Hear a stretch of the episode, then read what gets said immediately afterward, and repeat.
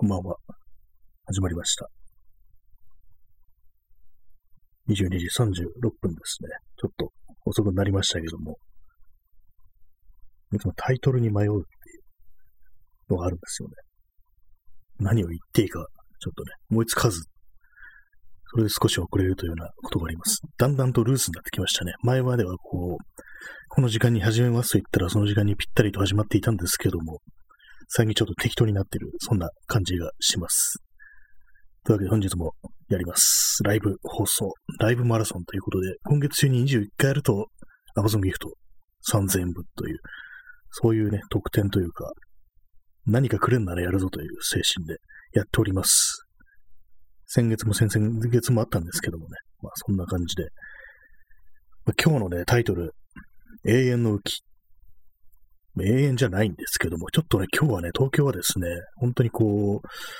まあ、ずっと降ってるわけじゃないんですけども、かなりね、こう湿度が、ほんとずっとね、ほんと100%がみたいな感じのがね、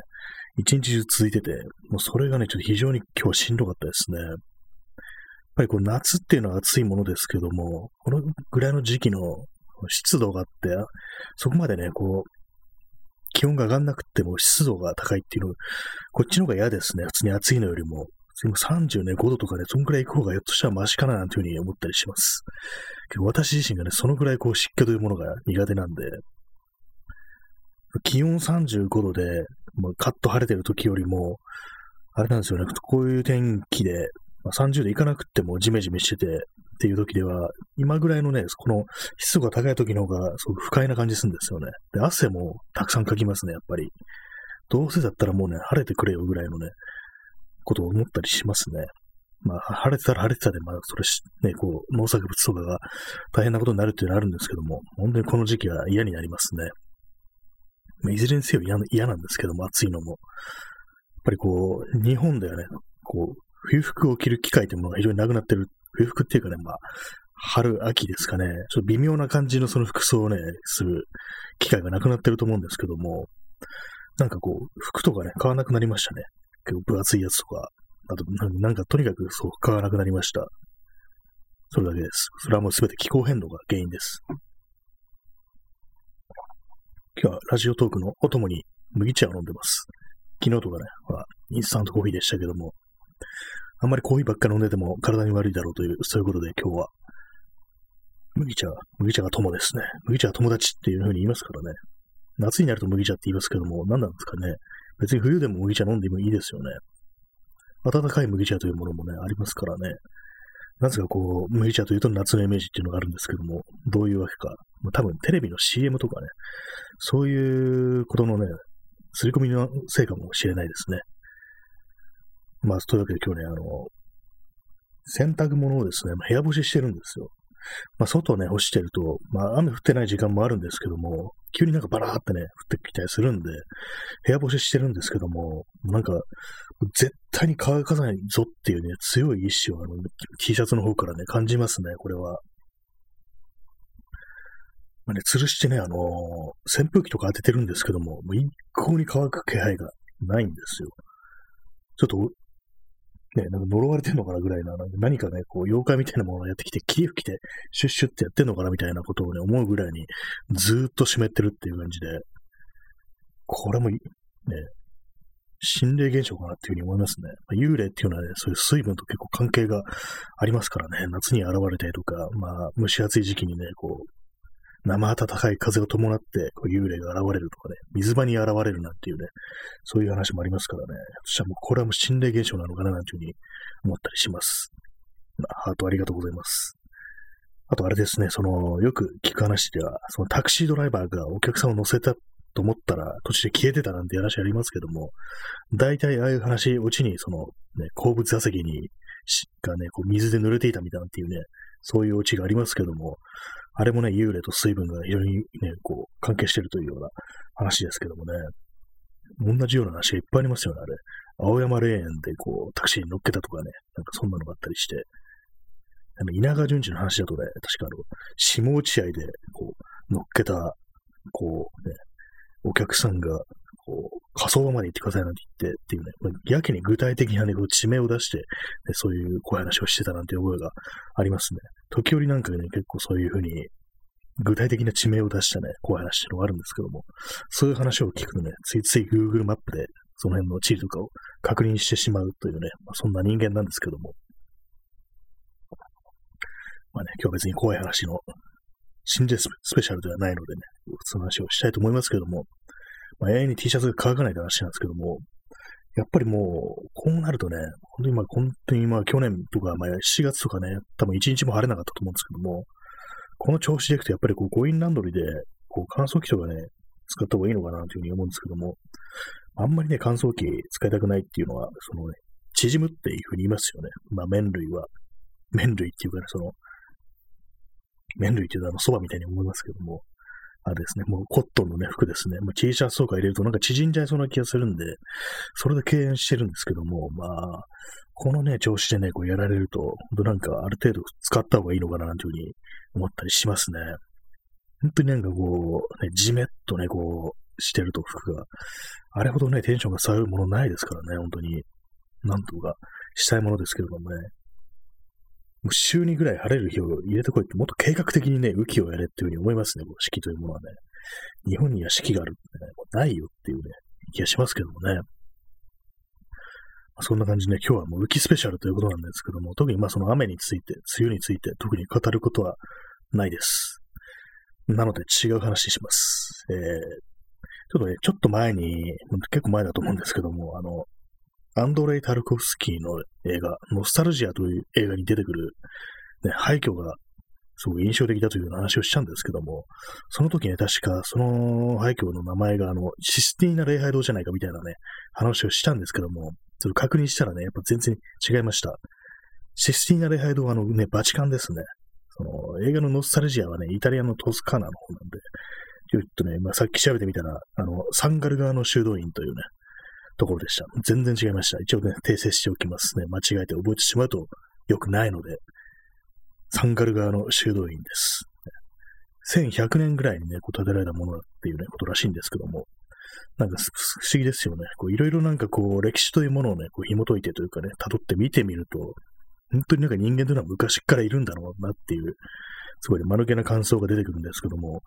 まあね、キリストが生まれたのがね、もう2000年前っていうことですからね、なんかこう、その西暦で生きてる人間としてはね、こう、キリストが生まれる以前というものはなんかこの世界というかね、文明というものがなかったような気がするんですけども、全然あるんですよね。なんかその辺のね、ちょっと歪んだなんか歴史観みたいなものが自分にあるなというふうに、ね、気づかされますね、いろいろ見てると。で、まあその、サンガル側の修道院なんかね、もう1100年っていうね、なんかこういろいろ見てると、1100年とかね、結構最近じゃんみたいなね、感じがしてきますね、もはや。もう途方もないね、こう長い歴史をね、人間というものは持ってるんだっていうふうに思うんですけども、こうなんか学校に通ってた時、そういうね、世界史とかで学んだのは、あんまりこう、こう、自分の中に染みついてなかったなっていうのはありますね。やっぱりこう、文章だけではね、こう、身に染みてこないというか、血血肉化されないというかね、あんまり実感が持てないっていうのは結構感じますね。まあ、それだけなんですね。一応訂正させていただきますね。サンガル側の修道院でしたと、そういうわけです。で、昨日ですね、あの、映画の話しましたね。あの、草刈正雄の汚れ太夫という映画を途中まで見たって話したんですけども、全部結局見ました。見ることができました。結構ね、あの、大藪春彦原作のハードボリト映画っていうことで、もう絶対なんかね、犯罪行為みたいなのが出てくるんだろうと思ったら、なんかそういう感じじゃなかったですね。普通にあの、レーサーの映画でしたね。で、まあ、主人公がね、その美貌をね、こう、武器に、こういろんなね、女の人とね、こう、いい仲になってね、スポンサーとしてもらって、まあそのぐらいですね、その大藪春彦成分が自分が濃く感じたのは、ね、そういう感じで。なんかね、でも結構ね、その主人公の草刈正雄がね、こう、才能のあるね、こう、ライダーであり、こうね、非常にまあ、ルックスもいいような、ね、感じでね、これだけ聞くとね、非常になんか陽気なプレイボーイみたいな感じかなと思うんですけども、なんか結構ね、暗いんですよね、その映画の中だと。妙になんか物静かな感じがあって、まあそういうね、感じで、ちょっとね、影のある役どころなんで、何かこう、悲劇が起きるのかなと思うんですけども、意外にそんな感じもなかったですね。普通になんかレースにこう、最後ね、出場して、こう、勝つっていうね、まあ、ネタバレしてますけども、勝つというね、展開でした。なんか意外な感じでしたね。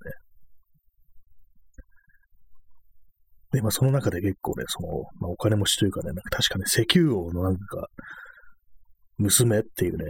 女性、白人女性とね、結構いい仲になって、やっぱりこう、スポンサードしてもらうっていう、もうまあその、スポンサードっていうかね、本当にその、惚れ込んでるわけですよ、その相手は草刈正雄に。それでまあ出資するんですよね。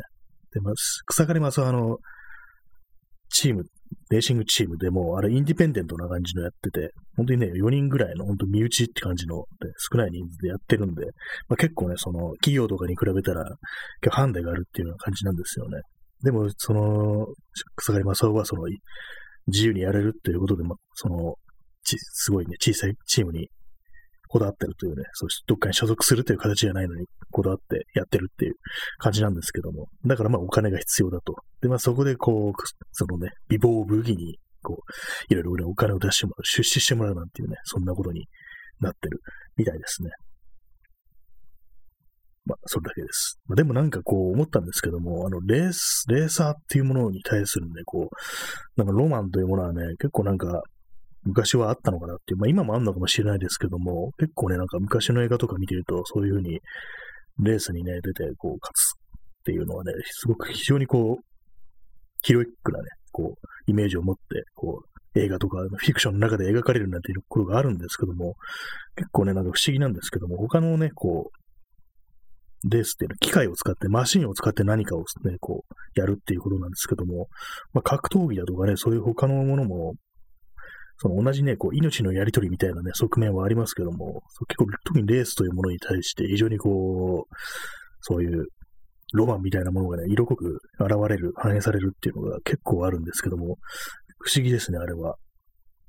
なんか特別な感じしますね。あの、モータースポーツというものに対するなんか入れ込み方っていうのは結構ね、他の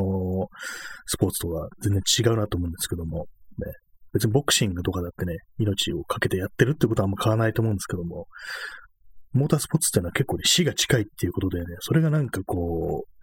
ある種のね、こうセクシーさみたいなものに繋がってるのかなっていうふうにふと思うんですよね。まあ、っていうのは、まあ映画とかでね、非常になんかそういうふうにかっこいいものとしてね、描かれるっていうね、それがなんかこう命のやりとりがっていうもの、やりとりっていうかね、まあ本当に死が近いということでね、なんかこう、かき立てられる何かがあるのかなというふうに思ったりするんですけども、私はなんか全然そういうモータースポーツとかね、全然興味なかったんですけども、そういう観点からいくとなんかね、その、ああいうのにハマるというものはなんか、ちょっと不思議な感覚というものがあるのかなというふうに、ちょっとね、少しその、汚れた英雄という映画を見てね、思いました。汚れた英雄ってね、なんかどの辺が汚れてるのかわかんなかったですけどもね、ひょっとしたらそういうふうになんか、女性とね、こう、女性を引っ掛けるって言ったらあれですけども、そういうプレイボーイっぷりが汚れてるってことなのかもしれないですね。まあ、清廉潔白という感じじゃないですからね。まあ、でも映画見てると別にそんな汚れたというようなね、印象は持たないんでね、あれでしたけども、まあ、合意の上のね、あれです、関係ですからね。お互いがそのね、こう、犯罪を犯すことに同意したね、甘い共犯関係なんていうね、ことですからね。これ何なんですかね、このあの、結構有名ななんかミームみたいなあれですけども、ツイッターでなんかね、こんなようなね、その、恋愛というのはお互いがその関係を結ぶことに同した甘い共犯関係なのですからっていうようなね、なんかこれいちいち覚えてるぐらいなんかこういろんなとこでね、ちょっとネタにされてたっていうのを覚えてるんですけども、なんでこれこんなにこう、ちょっとミームめいたね、感じの、あれになったんですかね。ちょっと不思議な気がするんですけども。でもなんかそんなことをね、その汚れた英雄と映画を見てね、思いました。どうしても汚れた英雄っていうね、読むと、見るとね、なんかどうしても汚れた秀夫って言いそうになるっていうね、秀夫さんに失礼ですけども、まあそれだけです。麦茶を飲んでいます。水出しですね。お湯ではないです。あんま変わらないですよね。お湯で出しても。まあ前も話しましたけどもね。あんまり濃さが変わんねえななんていうふうに思ったりして、結局水にしておりますけども、皆様、あの、麦茶ライフはいかがでしょうか？まあ、最近あのー、ね、自分でもこう気づいてるんですけども、この放送で喋るとき、非常になんか早口になってると。そういう気がするんですよね。どうなんでしょうっていうね、なんかやっぱりこう、自分でたまにこう聞き直して、聞き返してみると、なんか落ち着かないようなね、そういう感じにちょっとなってしまってるのなというふうにね、自分では思うので、少しちょっとゆっくり喋りたいとそんな風に思うんですけども、やっぱりこうね、沈黙というものが訪れる、そのことに対する恐怖、そういうものがありますねって、今なんか無理やりゆっくり喋ってますけども、少しね、落ち着いた感じの放送にしたいなというふうに思ってます。こうなんかいろいろね、こう、まあ、ポッドキャストの方もね、一部やりたいなっていう思うんですけども、どうにも最近その記録というものが出てこなくって、なんか何もできないですね、なんか。本当に惰性、すべてが惰性になっており、何かこう新しい何かを求めたりとかね、工夫をしたりしてね、こう、チャレンジするっていうもの本当にまあ一切なくなってると、そういうような感じなんで、なんか本当にね、どうにかしなきゃなって思うんですけども、時期的にも本当無理なのかなみたいな。なぜですかね。これ全部なんかこう、オリンピックのね、とかね、コロナのせいにしたいですね。まあ正確には政府のせいなんですけどもね、この、今のね、与党、政府与党、もう、ね、今ではもう本当にこう、死ね以外のね、言葉が浮かんでこないという、そのような感じなんですけども、この子に呼んであれでどうなんですかね、こう、擁護してるというような人が一体どのような精神状態に置かれているのかななんていうふうに思ったりするんですけども、まあ、こういうことをね、こういうラジオで言ってるとなんかね、資格が来て殺されるかもしれないですね。急にこの放送がなくなったりしたら、私が殺されたと、そういうふうに思ってください。で、まあ冗談ですけども、こんなん、こんないちいちね、こんなコッパみたいなね、こんなところに来てね、炎上したりするわけないんですからって。まずいな、もうこの辺でね、こう、完全に話題がなくなったところなんですけども、えー、クジダルさん、ハイチの大統領もピーされますしね。あ、ありましたね。なんか、殺されましたねって今言っちゃいましたけど、何なんですかねなんかすごい、大統領がね、暗殺されるってね、結構でっかいニュースっていうか、この時代に見たってこと思っちゃいますけども、全然まあ最後のね、そういう事情とかはわかんないんですけども、ふっとね、なんか私もね、そのニュース目に入って、えって21世紀は大統領が暗殺されるのかっていうね、暗殺というね、言葉をね、初め、ね、単語をすごく久々に見たなと思ったんですけども、暗殺、暗殺日和なんですかね。日和ってなんだって感じですけどもね。まあでもね、この国の首相も暗殺されてもいいと思いますね、正直。はい、もうそのストレートに言っちゃいますけども。本当なんかね、殺された方がいいやつがちょっと多すぎるぞっていうね。というかもうそろそろ殺されてくださいっていうね、気もね、若干しますね。あんまりこういうこと言ってると、どうなんですかね。この内容とか、どうなんですかね。このライブ放送とか、ちゃんとチェックされてるんですかね。こういうこと言ってると停止されるとかね。ってなったらね、困りますけどもね。まあ困る、困ると言ってもね、その Amazon ギフトがもらえなくなるぐらいの、あれなんですけども。結構ね、主戦場はポッドキャストみたいな感じで捉えてるところがあるので、だから心はね、あっちの方にまだいるというね、まあ、両方やってるんですけどもね。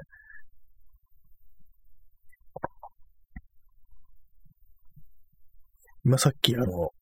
さっきまであの、この放送始めるまであの、干してある T シャツにこう、扇風機の風を当ててたんですけども、今はね、ちょっとね、うるさいなと思って停止しているところですけども、なんかね、こう、あれですね、その濡れた T シャツ、まあ、半額の T シャツが3枚ぐらいあるんですけども、それだけで部屋の湿度がね、爆上がりするっていうの、結構ありますね。よくあの、冬場とか、枕元にね、こう、コップ一杯の水とか、あとなんか、ちょっと濡らしたタオルとか置いていくだけで、多少乾燥がね、和らぐなんて言いますけども、結構あれなんかこう自分はこう、眉唾だったんですけども、まあ、この季節に今ね、こう、初めて実感しました。結構ね、その、水を含んだ布というのは、その、発散するこの湿気というものはね、かなり強いですね。ほんとなんかもう目視できるのかぐらい、こう、圧を感じますね。この T シャツ干している方から、じわーっとね、黒い霧のようなものが、こう、私の視界にはね、こう、幻のようにね、こう、ぶわーっと来てますね、湿気というものが。でも湿気ほんと嫌ですね。ね、早く晴れてほしいんですけども、東京はですね、なんか明日ちょっと天気大丈夫そうな、雨は降らなそうな、まあ、曇りだと思うんですけども、感じなんで、まあ、出かけてやろうかなっていうふうに思うんですけども、まあ、特に行くところもないです。なんか、ほなんかこう、本当にあれですね、あそこに行くぞみたいな気持ちでどっかに行ってね、どうこのこうのっていう気持ち、本当なくなりましたね。なんか元気がないというか。まあでもこの五輪関係でね、こう、まあ、この間も言いましたけども、道路が封鎖されてると、あの、国立競技場のあたり、あの辺はね、ちょっと一回見ていこうこうかななんていうふうに思うんですけども、まあでもすぐ行けるんですけどね、そんな別に遠いとこじゃないですから、すぐ行けるんですけども、まあちょっと見ようかなぐらいのあれで、なんなら写真でも撮ってこようかなぐらいの感じでいます。まあ、写真といえばですね、あの、結構ね、最近というかもうここ数ヶ月、ま、前に作ったあの、DIY でした。あの、昔のね、あの、写真館にあったような、大判用のレンズっていうんですよね、これは。あれをね、こう、普通のデジタルカメラで使えるように改造したやつがあるんですけども、まあ、せっかくね、これ作っちゃったからどうにかして、こう、使うぞっていうね、これを使って、こう、作品を作るぞみたいな、そういうね、こう、意気込みでもって、こう、いろいろ、ね、結構重いんですけども、重いというか、かさばるんですけども、でもいろいろね、出て、毎回毎回こう、写真とか撮ってるんですけども、やっぱりこう、使いづらいっていうのがあって、まあ、なぜ使いづらいかというと、これあの、望遠レンズになるんですよね。昔のね、すごくね、大きいフィルムのカメラだったら、そんなに望遠にはならないんですけども、今のデジタルで使うと、これ、これはあの、ちょっとセンサーのサイズの関係で、どうしてもね、望遠になってしまうんですよ。まあ、望遠レンズね、何に使っていいか全然わかんないっていうね、自分は普段そういうもの、望遠レンズとかね、全然使わないタイプだったんで、それをね、急になんかこう、まあ、せっかく作っちゃったから使うぞって感じでね、まあ持っていくんですけども、どうに、どうしていいかわからないっていうね、感じがね、ほんとまあ、この数ヶ月続いていて、こう、未だに何も見出せてないと。何を、これで何を取ればいいのかみたいなね、感じで、本当になんかこう帰ってきてね、こういろいろパソコンでね、こう、レタッチとかしてみるんですけども、なんかちょっとね、どうにもならんなみたいな感じのがあって、ちょっと諦め気味な感じになってますね。まあ、こういうのはなんかこう、ね、ポートレートとかなんかそういうものを撮った方がいいのかな、なんていうふうに思ったりしました。まあ、ただ私は人間をね、撮ることが非常に少ないのでね、そのモデルというものがね、あまりないんで、たまになんか友人のをね、撮らせてもらうぐらいのあれしかないんですけども、それなんでね、なんかこう、せっかくいろいろ DIY したけども、あんまりこう有効活用できてないという感じで、なんかちょっと嫌になってますね、それで。まあ、写真についてはね、あまりね、こう面白い話でもないので、この辺で締めたいんですけども、まあ一番ね、何が面白い話かっていうと、やっぱりあれだと思うんですよ。心霊話ですよね。心霊話ね、もうね、ストックがないですね。新しく何かこう、話題を仕入れるなんてこともなく、結構最近またね、あの文章を読むことがね、結構しんどくなってきてて、あんまりそのね、怖い話を読むなんていうこともできなくなってるし、まあ映画も見えないし、じゃあ何ができるんだって感じですけどもね、最近はなんか結構まめに掃除とかしたりしてますね。昨日あの、すごい久々に筋トレをやったんですけども、まあ、筋トレといってもあの、腕立て10回に、ダンベルをあの、両腕、まあ、片方ずつ、10回ずつ上げるってね、それだけなんですけども、ほんのそれだけで本当にまあ今日、昨日やったんですけども、今日一日もうすぐに筋肉痛になって、今もうバキバキというか、ね結構痛いですね。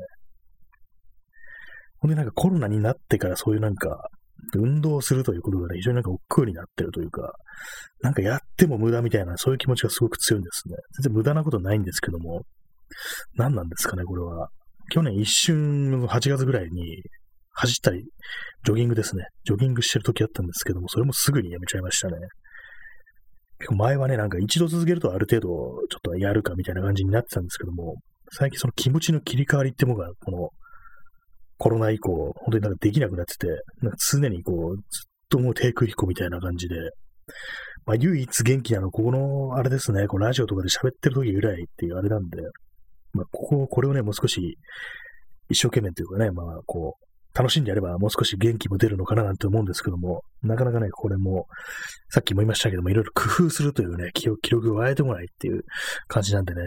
結構なんか今、形っていうものが結構出来上がってしまってるというか、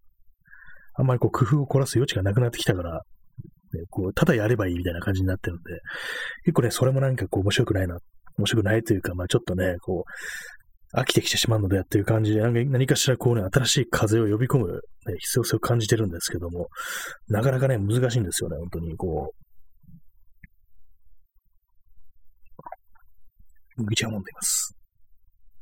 だから前に、なんか、どっかの地方では、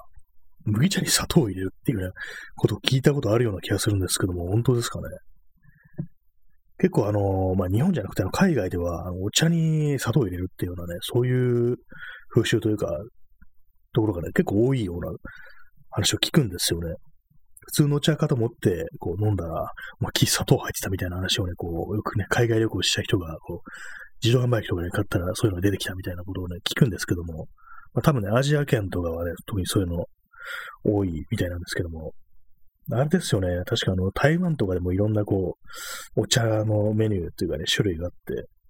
その緑茶プラス何か甘いものみたいなね、そういう取り合わせ、ね、フルーツ系の何かみたいなね、そういうのがあるっていうふうに聞いたことありますね。実際飲んでみるとどうなんですかね、ああいうのは。割になんかこう、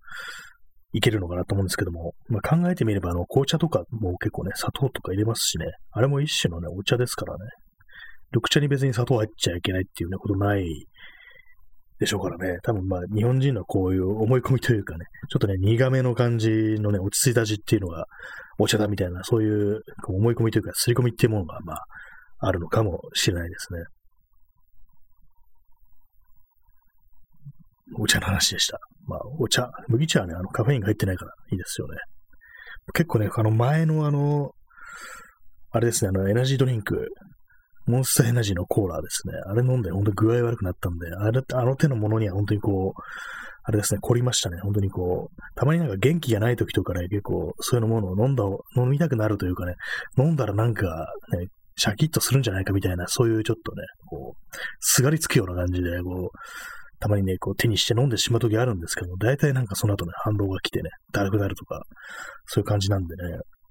まあ、この間の、そのモンスターエナジーコーラでもだいぶこう、嫌になりましたね。あまりにもこう、次の日一日潰れるみたいな感じになりましたからね、あれは。結構もう、しんどいっていうような感じで、ひたすら横になるみたいな感じになってしまったので、もうあの手のやつはも、もういいですっていう、そういう感じでございます。でもなかなか人間懲りないですからね、喉元過ぎればって感じで、またしばらくしてね、こう、なんか、元気ないなって時に飲みたくなってしまうのかもしれないですね。結構あのまあ、運動しない、しないっていうのが続いてるんで、ここ数週間、ここ2週間ぐらい結構ね、その、パッとね、外出ると結構、その、しばらくはだるいと。しばらくね、こう移動してたり歩いたりしてると結構ね、元気になってくるんですけども、最初なんかほんとだるいな、動きたくないなっていうような、そういう気持ちっていうのがね、すごく強くって、いけませんね。結構あの、座ってるのがね、本当になんか健康には良くないなんていうふうに言いますね。デスクワークイコールね、死っていうような、ね、ことを、言ってるニュースが流れてきてね、その漫画家の人がリツイートしてね、すなわち死じゃんみたいなこと言ってたんですけども、やっぱりこう、定期的にこう、動かさないとっていうのはあるみたいですね。でも同化するとじっとしてますからね。私ね、あの結構あの、まあ、じっとしてなければいけないところで言えば、あの、映画館っていうものがあると思うんですけども、確かに映画館で、必ずね、行くと一番前の席を取るんですよ。なぜかというと足が伸ばせるからっていう。普通のね、こう、前に行く誰かのね、誰かっていうか前にもシートがある、そういうね、位置だと足が伸ばせないのが本当辛くって、昔はそんなことなかったんですけども、結構ね、年を重ねてからそんな風になってしまってて、もう映画の内容どころじゃないっていう感じになるんで、必ず一番前の座席を取るように最近ではしますね。最近というか、まあ、ここ数年ですね。まあ、今年は映画とか見てないですけども、あれはなんかほんとしんどいですね。やっぱりこう、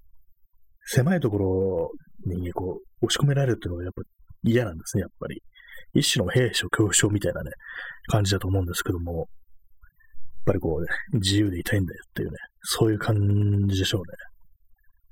よくあの、列車とかでね、旅行するときに結構狭いね、座席にこう、座って、まあ、鈍行とかでね、よくありますよね。青春18切符とかで、そういう鈍行の旅みたいなの。なんか、ああいうのでね、こう、ボックスシートで、こう、狭いね、座席にこう、座って延々と行く旅みたいなね、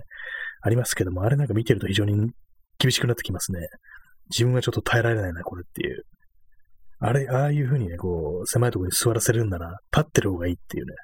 そんなことすら思ってしまったりしますね。やっぱりじっとしてるというかね、こう足をね、折り曲げた状態でずっといるっていうのが本当に私はしんどいっていうのがあるんですけども、何なんですかね、これは。結構平気な人は平気ですよね。まあ、そのような感じで、本日もなんかよくわからない感じのね、こう、永遠の浮きなんていう話をしながら、なんか普通の世間話的な感じのトークでね、こう、終始したという、そういう回なんですけども、ね、今ね、こう、救急車が鳴ってます。どんな人がね、どこに運ばれていくんでしょうかっていうようなことをね、なんか、思ってしまうんですけども、まあ、そんな感じでね、こう、こらえもいいところだし、ね、あの救急車に乗って私もどこかに行こうと思いますっていうのはちょっと不謹慎ですね。まあ、そういうような感じなんで、本日はこの辺りで終わりたいと思います。結構最後の方までね、こうギリギリまで喋ってしまうんで、ある程度ゆとり持った方がいいですね。まあ、というわけで、本日は、えー、ご清聴ありがとうございました。それでは、さようなら。